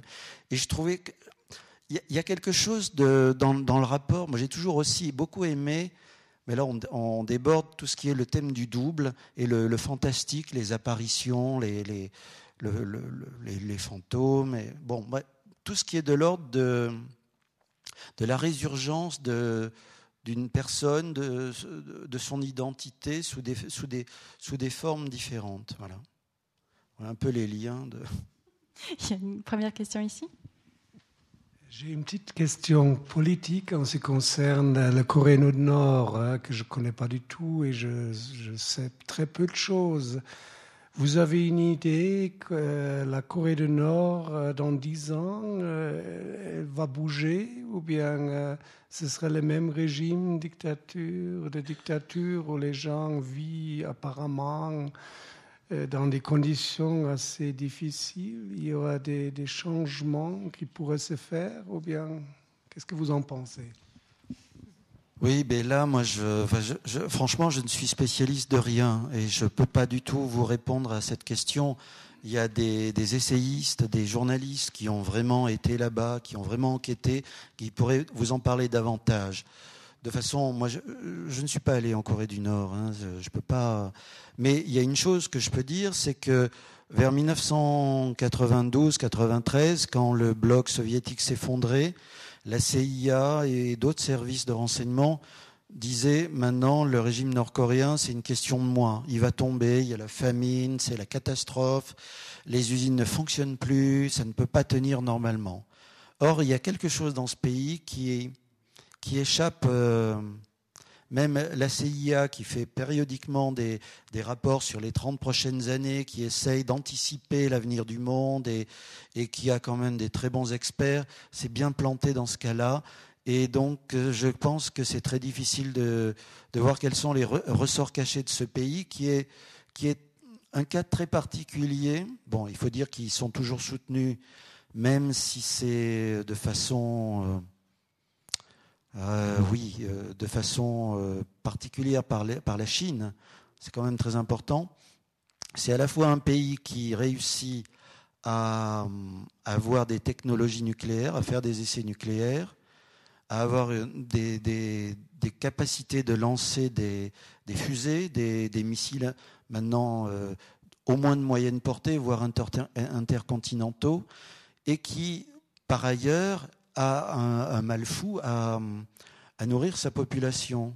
Alors ils ont relâché, ils ont lâché un peu la bride. Il y a un secteur privé, il y a des commerçants privés maintenant qui, qui, ont réussi à euh, exister, à avoir une activité, ce qui a permis à, à, la population de se nourrir un peu mieux. Il y a des, un commerce à la frontière avec la Chine plus, plus facile. Et ils ont, déboisé tout le pays pour euh, avoir des, cultures partout. Bref. Euh, c'est des pays qui ont des ressorts euh, très très particuliers et ce qu'il faut voir et ce qu'on ne voit pas souvent, c'est à qui profite le crime. C'est-à-dire, qui est-ce qui aurait envie que le régime de la Corée du Nord change, s'effondre? Surtout pas les Chinois, et encore moins les Coréens du Sud. Bizarrement, parce que ça serait une catastrophe économique pour la Corée du Sud, qui déjà est une puissance économique importante, mais qui ne va pas très bien actuellement.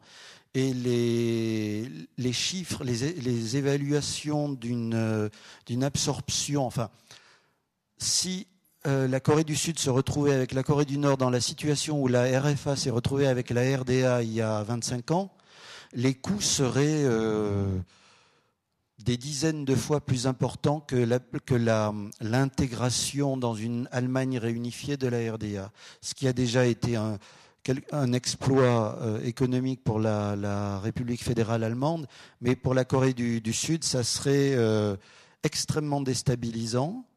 En plus, il y a une population qui est coupée du monde euh, en grande partie de, beaucoup de choses, qui ne sait pas vivre selon les critères de l'Ouest ou de, la Corée du Sud.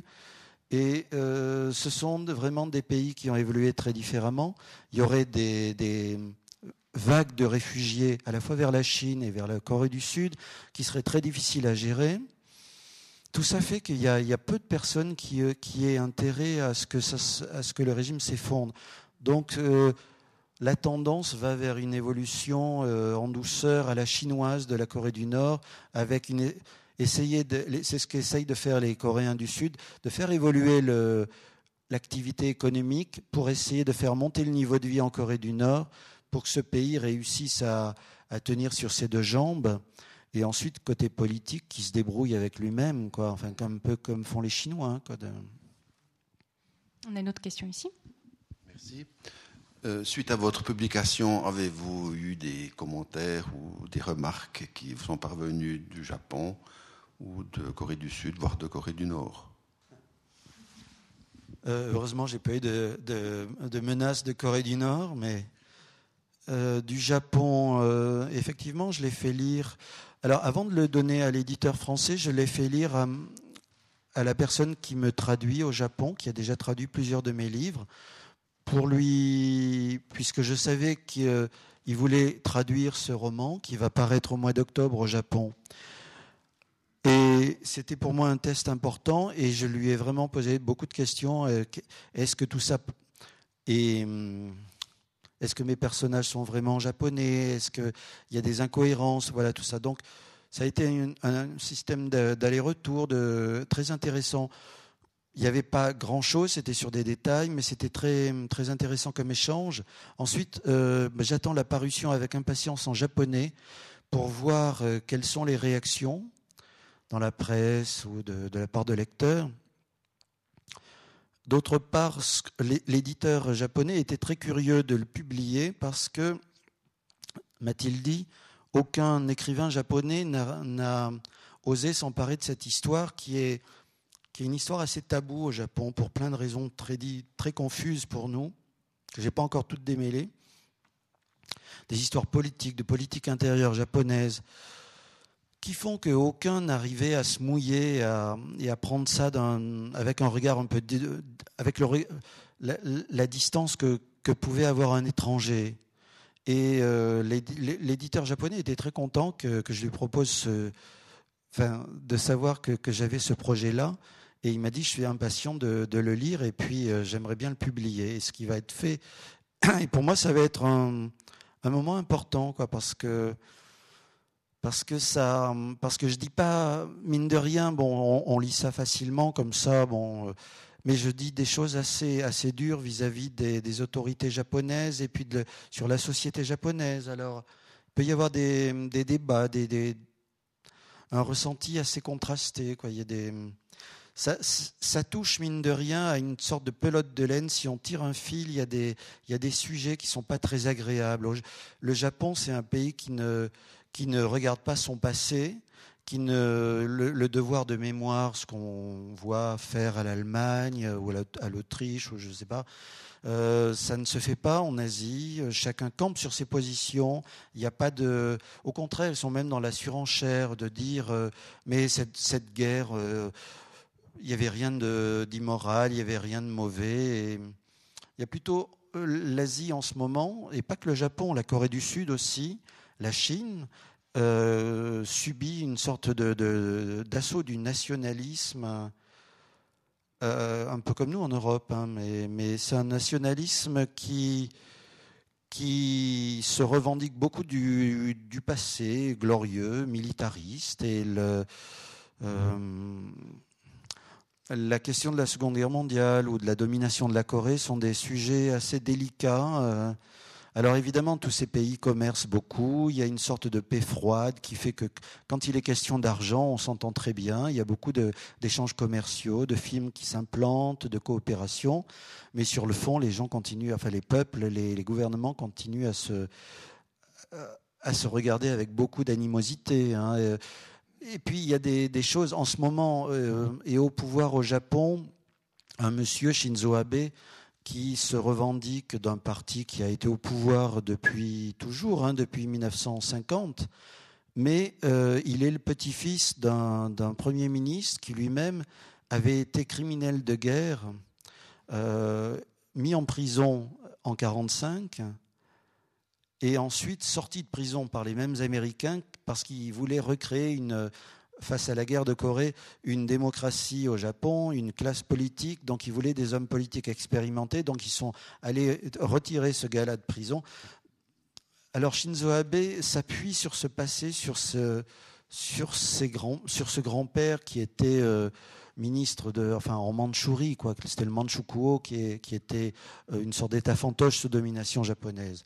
En même temps, en Corée du Sud, euh, l'actuelle présidente et la petite et la fille de celui qui a dirigé d'une main de fer le dictateur Park, qui a été euh, dictateur de 1962, je crois, jusqu'à son assassinat en 1979.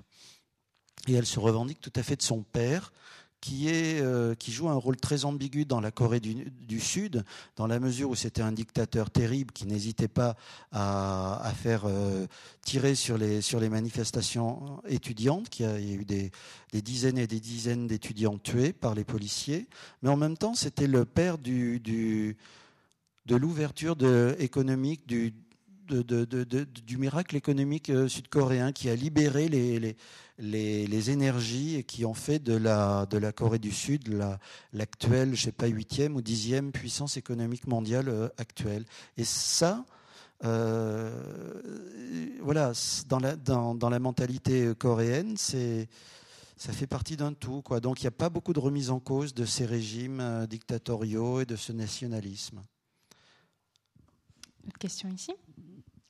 Euh, c'est plutôt un complément. J'aimerais d'abord vous remercier parce que je retrouve ce que je connais de ces deux pays. Mais au niveau de cette remise en question, il faudrait quand même mentionner le livre d'histoire qui est sorti en 2005, qui s'appelle Histoire pour ouvrir l'avenir, qui existe la même version en chinois, en coréen et en japonais. Et toute, toute cette première moitié du XXe siècle est mise à plat d'une manière très détaillée avec des euh, journaux des, soldats avant et pendant la guerre. Et puis, évidemment, ce livre est arrivé au Japon et mes amis japonais m'ont dit, c'est le livre où on est les méchants, parce qu'ils ont eu une fois un récit non édulcoré de ce que la jeune japonaise a fait avant et pendant la Deuxième Guerre mondiale. Euh, j'ai pu visiter Panmunjom parce qu'on a des soldats suisses et on a un général suisse sur la frontière. Euh, en 53, ils étaient 140, maintenant il reste 5, qui sont des diplomates qu'on habille en soldats suisses. Et puis, on voit effectivement la Corée du Nord avec des villages où les gens vont au champ, et puis c'est du théâtre, quoi. Ils sont, ils sont payés pour euh, se balader et puis jouer les paysans heureux. Mais j'ai pu rencontrer une femme de Corée du Nord quand j'étais en congrès à Ulaanbaatar. Elle était dans le hall de l'hôtel où on avait notre congrès et elle avait des tableaux à vendre. C'était des grands tableaux. Et puis, en s'approchant, on s'est rendu compte que c'était brodé. En fait, c'était comme du gobelin. Et puis, j'ai commencé à discuter avec elle en anglais. Et alors, elle raconte, etc. Voilà. Et puis, tout à coup, elle dit plus rien. Parce qu'en en fait, il y avait d'autres personnes qui devaient la surveiller dans le hall. Donc, la, conversation n'était pas vraiment euh, productive et utilisable. Puis, on s'est donné rendez-vous pour le lendemain matin à 9 h. Puis, on a de nouveau passé presque une heure ensemble. J'avais la chance d'avoir une journaliste française qui habite en Australie, puis qui a commencé à essayer d'entrer puis de tirer quelques informations de cette personne en posant des questions. Est-ce que ça a été brodé en Corée du Nord puis amené à Ulaanbaatar ou l'inverse, etc. Et puis combien d'heures de broderie font par jour et tout. Puis là, elle savait plus du tout l'anglais. Ça veut dire qu'elle voulait pas répondre. Donc c'était vraiment pas utilisable comme, communication. Et elle a commencé à sortir des phrases, tout le monde aime son pays, etc. Donc vraiment des trucs à l'emporte-pièce. Et puis visiblement qu'elle était soutenue par son pays et vice-versa. Mais euh, c'était très frustrant parce que pour moi, je me dis, tiens, on va pouvoir finalement avoir des contacts avec une personne de ce pays qui est fermé, comme tout le monde sait. Mais, mais c'était, c'était pas productif, c'était pas intéressant, on pouvait pas vraiment euh, entrer dans une vraie communication. Mais c'est intéressant ce que vous disiez euh, à propos de ce manuel. Il y a effectivement euh, à certains moments des, efforts qui sont faits pour aller vers un regard commun. Mais depuis 2005, il y a eu de l'eau qui a coulé sous les ponts. Et c'est pas la même mentalité aujourd'hui au Japon. Et ce manuel-là, il y a eu des nouveaux manuels qui là sont carrément révisionnistes sur l'histoire. le seul endroit du Japon où j'ai trouvé une, une version de l'histoire assez moi qui me paraissait assez objective, assez, assez euh, hein, vis-à-vis d'eux-mêmes, c'était à Okinawa, parce que c'était un musée sur la bataille d'Okinawa qui avait été conçu par les Okinawais eux-mêmes. Et ils avaient deux ennemis en 1945 pendant la bataille, les Américains qui tiraient évidemment sur euh, tout ce qui bougeait, mais aussi l'armée japonaise, qui n'était pas tendre avec eux. Et là aussi, les Okinawais, ils ont été victimes de discrimination terrible. Alors maintenant, les manuels, ils sont, ils sont très révisionnistes au, Japon. Hein. Et euh, il n'y a pas une politique qui est très orientée vers la culture. Aujourd'hui, on, est en train de fermer euh, beaucoup de, facultés d'études de langue étrangère et de sciences humaines au profit de, la technologie. La technologie, il n'y a que ça. Tout ce qui est de l'ordre de la réflexion. Euh, c'est pas tellement au goût du jour. Hein. Tout à fait. En tout cas, ce livre dont je vous parle, qui est sorti en 2005, eh bien, il a été refusé comme manuel scolaire à cause de, la population d'Okinawa qui a été utilisée comme bouclier humain par l'armée japonaise et à cause des femmes de réconfort que les Japonais ont pris au niveau des Coréennes. Donc, euh, il n'est pas homologué. ils se sont bien excusés au sujet de ces femmes euh, qu'on appelait pudiquement de réconfort, qui étaient des prostituées, enfin obligées de l'être, hein, et par, par milliers, euh, voilà, partout a été l'armée japonaise. Ils se sont officiellement excusés pour essayer de régler euh, la chose avec la Corée, mais de là à, le faire mentionner dans leur manuel euh, d'histoire, c'est autre chose. Là, ça demande un, vrai travail d'autocritique, de, de, se regarder soi-même. Et c'est vrai que sans faire de, de généralité, c'est pas toujours un pays où on aime regarder les, problèmes en face. On les regarde en face pour soulever le tapis et les mettre dessous. Euh, après, puis, mais c'est, c'est, ils, le reconnaissent eux-mêmes, quoi. Il y a des sortes de blocages euh, dont, dont ils sont pas tellement euh, heureux eux-mêmes. Hein. C'est, des fois, il y a des, on dit c'est des sociétés très dynamiques, mais il y a, il y a aussi des, des blocages qui, qui, qui, qui, qui, font rouiller cette société, quoi, qui n'arrivent pas à. Et l'abandon de la culture ne va pas aider. Oui, enfin l'abandon, n'allons pas jusque-là, mais disons que... le recul. Oui, le recul au niveau des études universitaires. Oui, oui, oui. Il y avait une autre question ici? Merci, mais vous avez déjà partiellement répondu à la question que je voulais poser. Celle de M. Hénard allait dans le même sens. Ce qui m'impressionnait, je n'ai pas encore lu le livre, mais c'est tout ce que vous relatez sur le fonctionnement des services de renseignement. Puis en général, ceux-ci ne sont pas euh, très heureux de voir publier leurs méthodes. je ne savais pas si vous aviez été une fois, si on vous avait suggéré de vous intéresser peut-être à des sujets d'intérêt plus général, non? Ah oui, alors euh, il y a des, hum, des, exilés, des transfuges ou des Sud-Coréens qui rédigent en, anglais des rapports extrêmement précis sur, euh, moi j'en ai lu, sur justement un sur l'affaire des enlèvements. Il y en a un autre, c'est la société nord-coréenne est construite sur un système de castes sociopolitiques. Il y a, il y a dans les 110 euh, catégories, et selon la, pureté idéologique de votre famille et de, ses origines, vous allez appartenir à telle ou telle caste. Ça veut dire que vous allez pouvoir occuper tel ou tel métier, euh, telle ou telle fonction, et, que telle autre voie vous sera interdite. Et vous pourrez vous marier avec telle ou telle personne, mais pas une autre. Vous pourrez habiter dans la capitale ou pas, parce qu'il n'y a que, les, a que l'élite de cette euh, voilà. Et tout ça, on peut le trouver très détaillé. J'ai un rapport aussi sur les, services secrets et les services de police.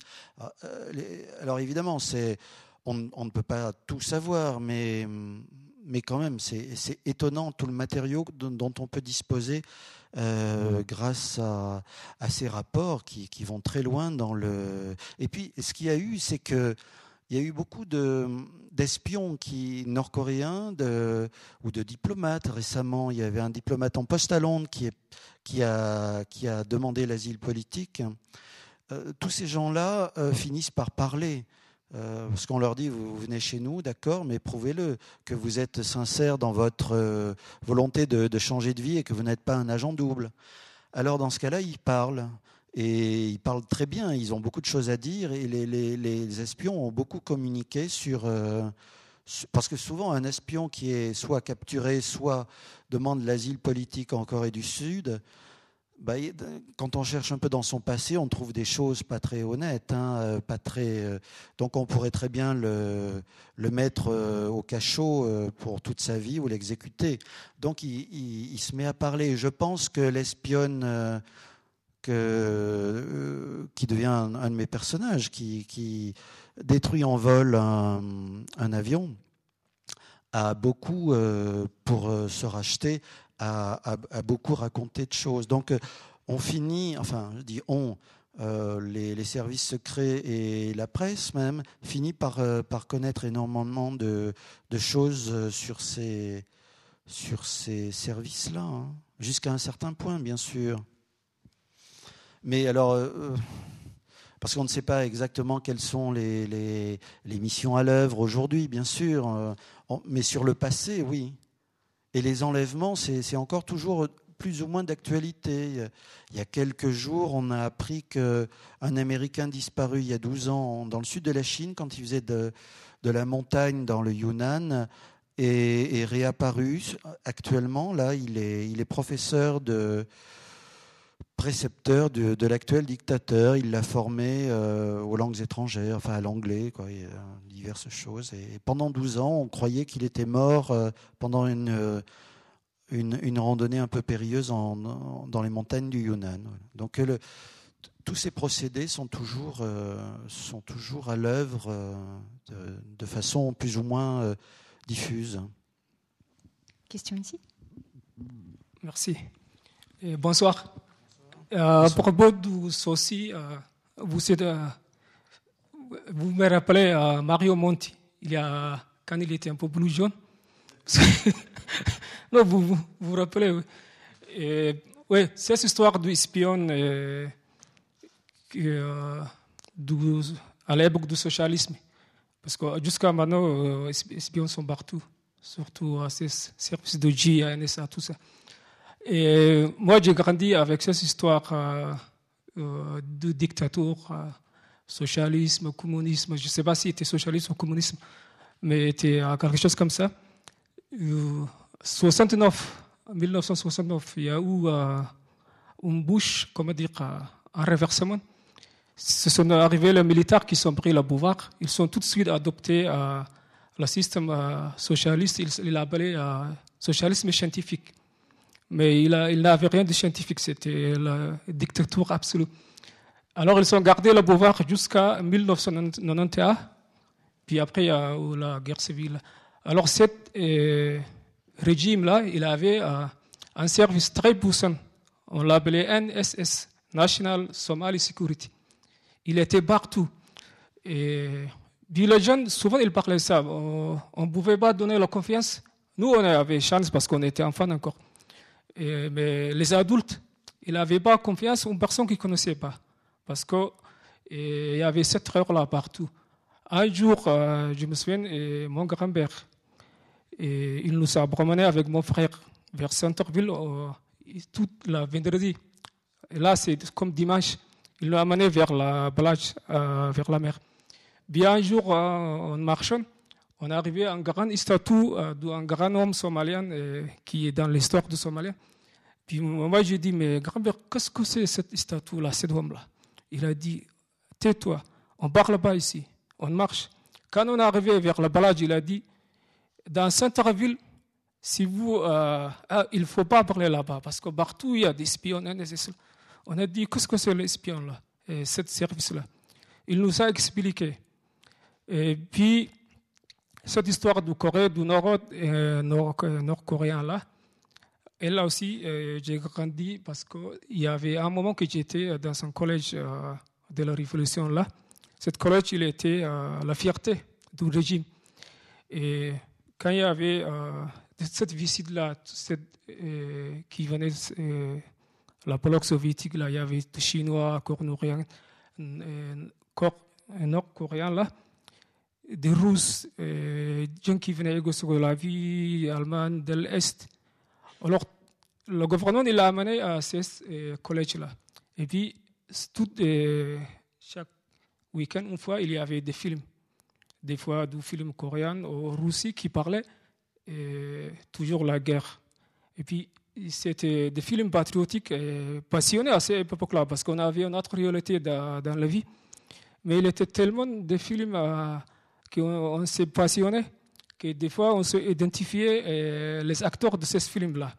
Une fois, il y avait un aviateur nord-coréen là, il avait un avion 308 c'est une histoire euh, fameuse. Il faisait descendre tous les avions euh, américains là, puis il faisait gagner le pays à la guerre. Et puis quand nous, on était à jouer le foot, les choses comme ça, on disait, moi, je suis à l'aviateur là, 308.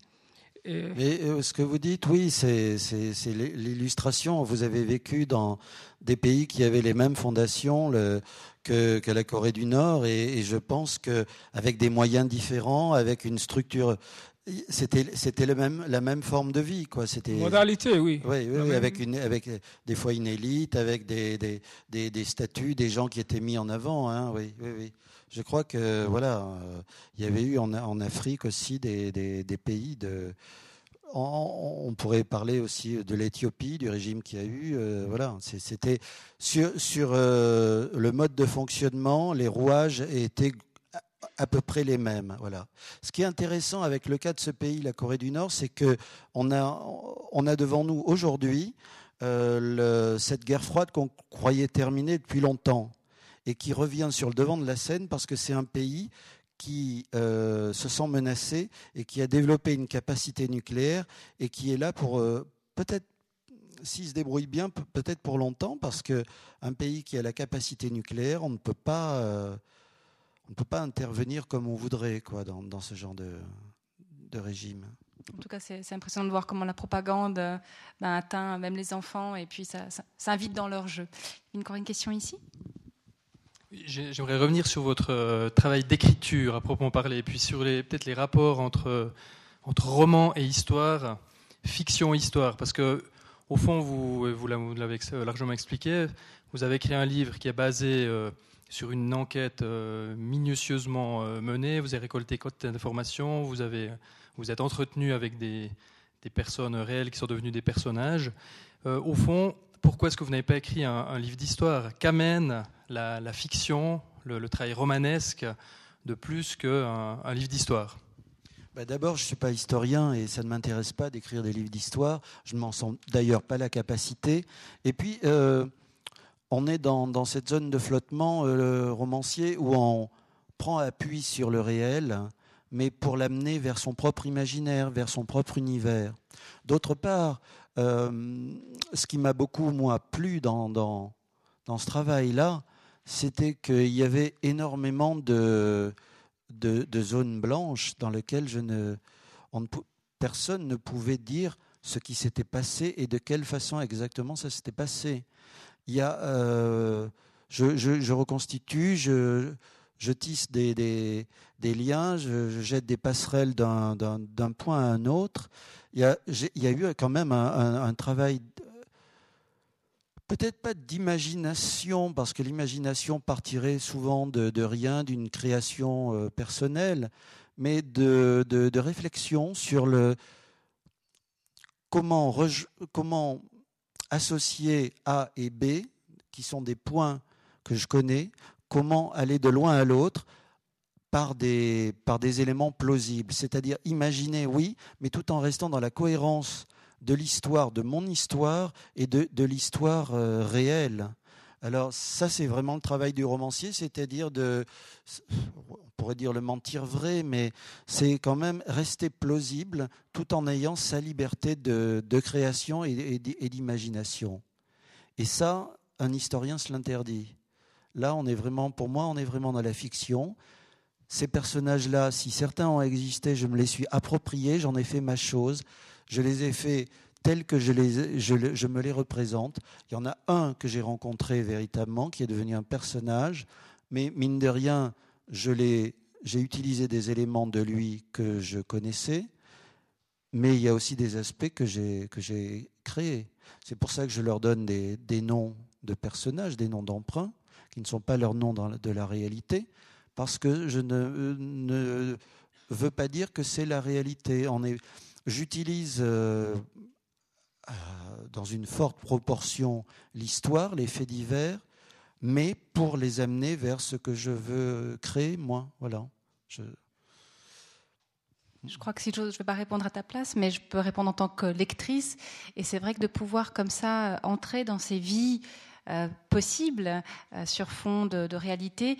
Euh, c'est une autre façon aussi de, c'est à la fois une façon d'imaginer la thématique du destin, du hasard, de la tragédie, et puis c'est aussi de se plonger dans ce pan-là d'histoire où ça nous permet de nous balader aussi dans cette Corée du Nord, dans son idéologie, dans ses, dans ses pratiques.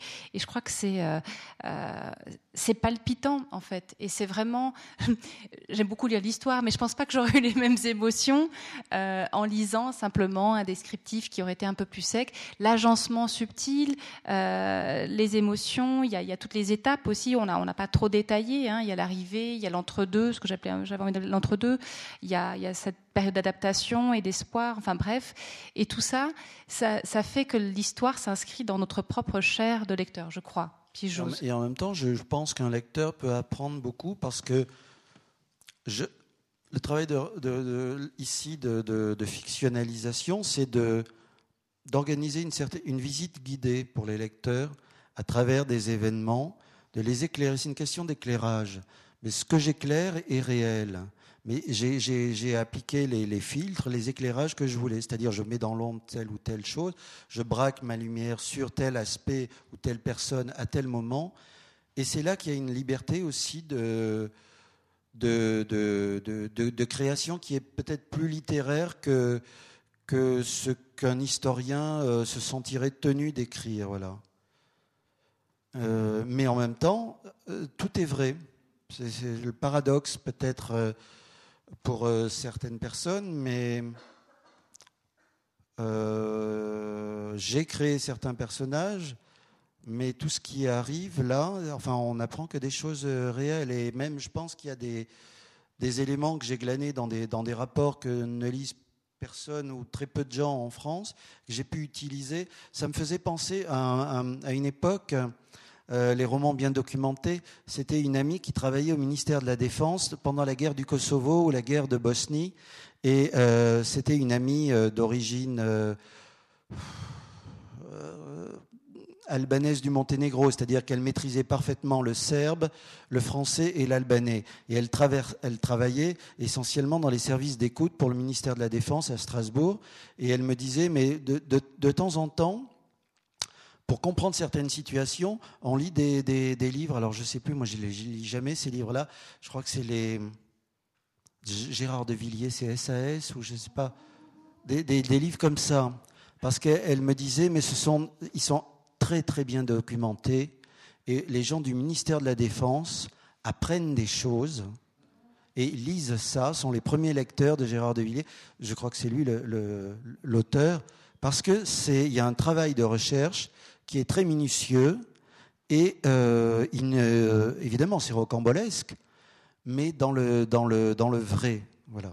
Et donc sur le Kosovo, sur la guerre de Bosnie, ben, il dénichait des trucs là, il se demandait comment il avait obtenu ces, renseignements qu'eux-mêmes n'arrivaient pas à avoir. Quoi. Voilà, comment la, fiction peut éclairer sur, sur le réel non pas des historiens, mais des, gens qui sont au contact de la réalité et qui veulent du concret. On était en guerre, on voulait comprendre comment fonctionnaient certaines situations, et ils allaient pêcher ça dans la fiction. Bon, c'est un exemple, c'est pas très courant, mais c'est pour dire que dans, les livres de fiction, quand ils sont bien documentés, quand il y a un, véritable travail en amont d'enquête qui peut être passionnant, moi ça a été des, années de, recherche et puis de discussion avec des Japonais, avec des Coréens, c'était formidable. Ça peut être fructueux pour le lecteur, voilà, sous un plan purement documentaire, mais une façon entre guillemets agréable de lire, des, de, lire de l'histoire. Voilà je ne l'ai pas fait dans ce but-là, mais je me dis qu'il y, y, a quand même cette dimension-là qui existe. En tout cas, on l'a retrouvé dans cette euh, rencontre, je crois, parce que c'était absolument passionnant de t'entendre parler de ces pays, de t'entendre parler du processus de création, de comment d'une matière tu es venu à faire un, roman. Euh, et vraiment, c'est un roman à entrée multiple, j'ai envie de dire ça. Et si vous l'avez pas encore fait, je peux vraiment que vous recommander sa lecture. La librairie La Méridienne est là. Et d'ailleurs, j'ai oublié de préciser tout à l'heure que pour ceux qui n'étaient pas membres ce soir et qui n'ont pas eu à s'acquitter de l'entrée, c'est un cadeau qui vous a été offert par La Méridienne pour son anniversaire. Donc merci à la Méridienne pour ce cadeau fait, fait à nos auditeurs. Et puis ben, voilà, je vous encourage à vous plonger dans ce roman et dans les autres écrits d'Éric euh, qui sont là. Et vous pouvez en commander si jamais d'autres, euh, si la contagion a pris. En tout cas, merci infiniment à Éric Fay pour euh, cette très très belle rencontre. Merci à vous. Et puis si vous souhaitez prolonger les discussions, le bar est ouvert. Bonne soirée à tous. Merci à vous.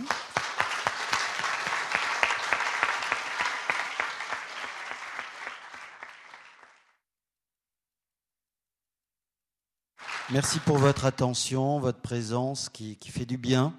Et voilà, je suis là si vous voulez continuer la discussion ou signer un livre là, ou boire un verre. Parfait.